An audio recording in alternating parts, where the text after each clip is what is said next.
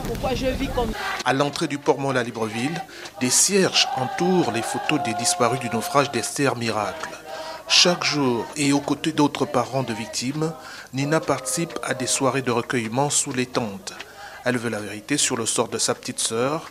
Le 9 mars dernier, l'adolescente de 15 ans a embarqué dans le navire pour un voyage sans retour sur Port-Gentil. Nous avons décidé de rester là jusqu'à ce que cette affaire soit élucidée, jusqu'à ce que nous avons au moins, pour, pour la plupart d'entre nous, les corps, soit les, en fait, les, les, les personnes en vie. Déjà six morts et plus d'une trentaine de personnes introuvables dans ce ferry qui transportait 161 passagers au départ de Libreville. En attendant les conclusions de l'enquête judiciaire, les autorités ont décrété un deuil national de trois jours et annoncé la suspension des activités de l'armateur à l'origine du drame. Des mesures bien accueillies par Jeff Banzanza, il est le président du collectif des naufragés. Euh, ça prouve que bon, ils nous ont de moins écoutés, ils ont écouté nos revendications.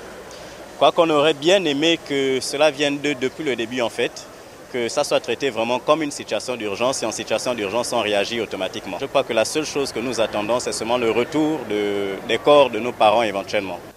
Au cœur du dispositif d'attente, les associations et les ONG se joignent aux familles des victimes pour porter leur cause et soutenir toute action visant la transparence du dossier des naufragés du navire.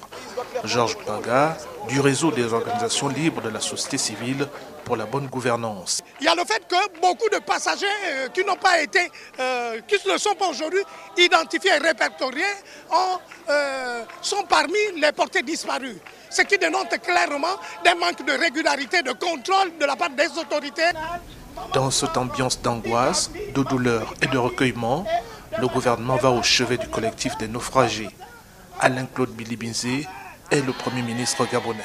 S'il y a eu des défauts de communication, on va améliorer. Il n'y a personne qui est heureux de ce qui se passe. Personne. On va continuer les recherches. On va essayer de localiser les corps et faire en sorte que les familles aient les corps.